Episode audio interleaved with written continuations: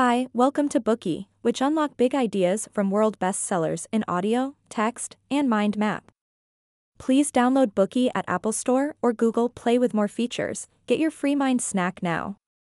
Today, we will unlock the book How Not to Die. Health has long been a topic of discussion for humanity, as it is one of the biggest issues that affects people's lives. However, the situation is hardly optimistic, with chronic diseases showing a blowout trend, medical expenses becoming increasingly high, and drug induced diseases remaining too frequent. One main reason for this state of affairs is that people rely more on drugs while ignoring that every medicine has its side effects. It's important to keep in mind that sunlight, air, food, and water are the fundamental necessities for protecting our lives and health. Therefore, perhaps a better way to solve health problems is to establish the concept of a kitchen pharmacy in which food is the medicine and health issues can be warded off with your fork and knife. The whole food, plant based diet is a set of guidelines backed by science that do just that. Michael Greger's promotion of this diet stems closely from his grandmother's experience. When Greger's 65 year old grandmother was diagnosed with terminal heart disease, doctors said she had only a few weeks to live. However, it turned out that she would go on to spend another 31 years in this world. The reason was that after his grandmother left the hospital, she went to a medical center that advocated lifestyle changes to reverse terminal heart disease. She began her plant based life, and, in the end, she lived to be 96 years old. Greger realized that if his grandmother wasn't going to die of heart disease, other people's grandparents shouldn't either. Thus, Greger founded the nutritionfacts.org website, wrote the book we are unlocking now, and began to promote the whole food, plant based diet. You may still be wondering if these claims are actually scientifically proven. The end of the book allocates several pages showing the 2,273 references used throughout the book. Such a large number of references are sufficient to prove the empirical and rigorous nature of Greger's views. It often seems like modern medicine is only after money. It's no wonder that the American Egg Board is the egg expert and the Wrigley Science Institute tells us all about the benefits of chewing gum. However, the point of this book is just to eat your fruits and vegetables. You probably won't see low profit broccoli being advertised on TV.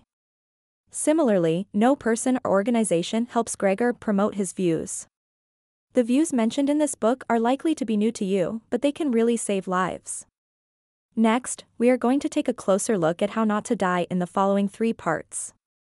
Part 1 What is a whole food, plant based diet?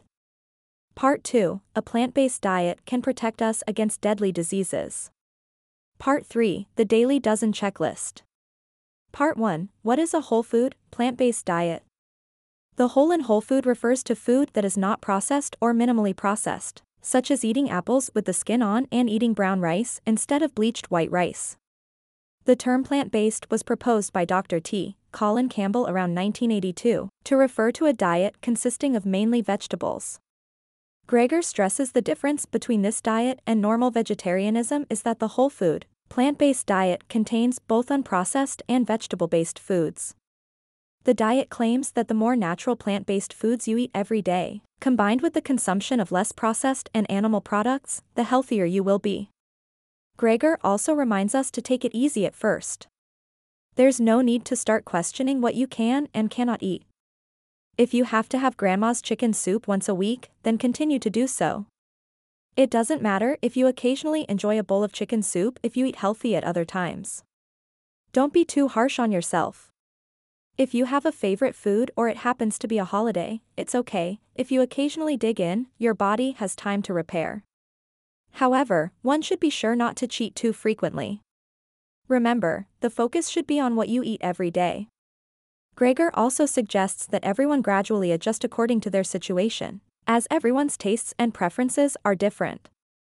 For example, Greger once attended a lecture hosted by a lovely couple who were both doctors.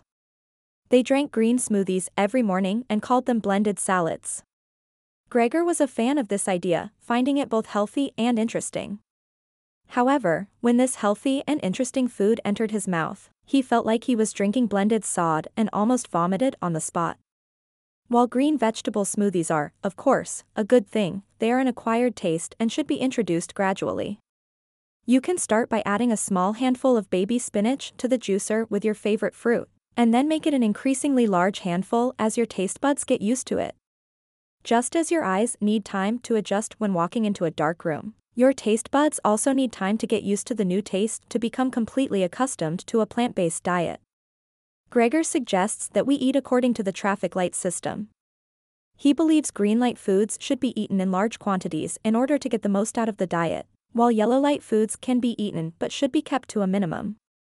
In contrast, we should stop before putting red light foods into our mouths and consider skipping them or try to avoid them altogether. Here, green light foods are unprocessed foods, which means that no harmful substances are added to them, and all of the good substances found in the food are retained. For example, fresh tomato juice, fat-free cocoa powder, unsweetened natural almond butter, and of course, all kinds of fresh fruits and vegetables. Yellow light foods refer to processed vegetables and unprocessed animal products, such as pickled cucumbers, raw meat, milk, and eggs. Lastly, red light foods refer to highly processed vegetables and processed animal products, including bacon, ham, and luncheon meat. Greger also emphasizes that there is no food that is absolutely healthy or unhealthy for you. You can eat yellow light and red light foods if they help encourage you to eat green light foods. For example, if you have to add milk to eat oatmeal for breakfast, go ahead and add it. The same is true for red light food, feel free to add some dressing if it helps you scarf down a large bowl of salad. What about potatoes? Are eggs healthy? Can I eat oats? Whenever there's a discussion about healthy eating, people always ask these types of questions. To answer such questions, Dr. Greger asks a follow-up question, what are you comparing? For example, baked potatoes are healthier than french fries, but baked potatoes are not healthy compared to baked sweet potatoes. Your diet is like a zero-sum game. When you choose to eat one kind of food, you are then giving up another. If you stuff your mouth with foods indiscriminately, you lose the opportunity to make healthy choices as well as the nutrients that you could gain from those healthy choices. If things continue in this way, you will have no choice but to use drugs to regulate your health. Of course, you can choose to take drugs to maintain your health, but you should be aware that in comparison with drugs, plant-based foods have fewer side effects. This is the first characteristic that sets a whole food, plant-based diet apart from other methods. Many people have a deep-rooted view that if you are sick, the first course of action is to find a doctor to prescribe medicine. However, the side effects of prescription drugs in hospitals cause approximately 106,000 American deaths every year. This alone makes medical treatment the sixth leading cause of death in the United States. There are also many shortcomings to over the counter medication. Aspirin, for example, is one of the most frequently prescribed anti inflammatory and analgesic drugs. It also has anticoagulant effects and can reduce the risk of cancer. However, the anticoagulant advantages of aspirin that make it a favorite for heart attack prevention may also cause hemorrhagic strokes. In addition, aspirin can damage the walls of the digestive tract and hurt the stomach. Aspirin's effectiveness comes from its active ingredient, salicylic acid, an extract of willow bark. Salicylic acid is also widely found in many fruits and vegetables in the plant kingdom, especially in herbs and spices.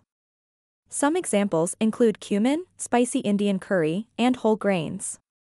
The concentration of salicylic acid in a teaspoon of cumin powder is equivalent to an infant dose of aspirin. Enjoying a nice meal of spicy Indian curry will provide you with the same concentration of salicylic acid in your bloodstream as you would get from taking one adult aspirin. Therefore, it is wiser and safer to choose foods containing salicylic acid than to take aspirin. The second differentiating characteristic of the whole food, plant-based diet is that it works better than some drugs. In the case of cholesterol-lowering statins, the absolute risk of a subsequent heart attack or death is only lowered by 3% over 6 years.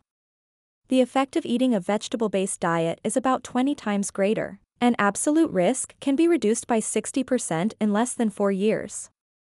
The third unique characteristic of the whole food, plant-based diet is its comprehensive benefits.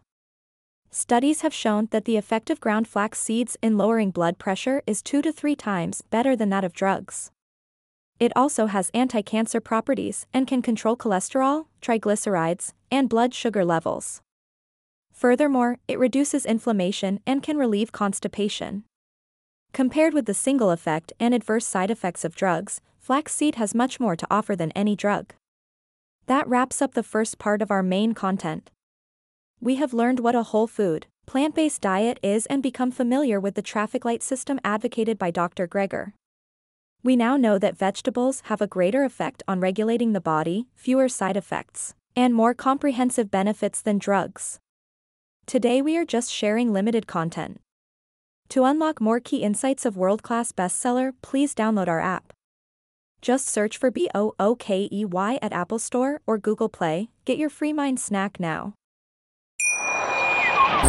Schatz, ich bin neu verliebt. Was? Da drüben. Das ist er. Aber das ist ein Auto. Ja, eben. Mit ihm habe ich alles richtig gemacht. Wunschauto einfach kaufen, verkaufen oder leasen. Bei Autoscout24. Alles richtig gemacht. Dir hat dieser Podcast gefallen? Dann klicke jetzt auf Abonnieren und empfehle ihn weiter. Bleib immer auf dem Laufenden und folge uns bei Twitter, Instagram und Facebook. Mehr Podcasts findest du auf meinpodcast.de. Schatz, ich bin neu verliebt. Was? Da drüben. Das ist er. Aber das ist ein Auto. Ja, eben. Mit ihm habe ich alles richtig gemacht. Wunschauto einfach kaufen, verkaufen oder leasen. Bei Autoscout24. Alles richtig gemacht.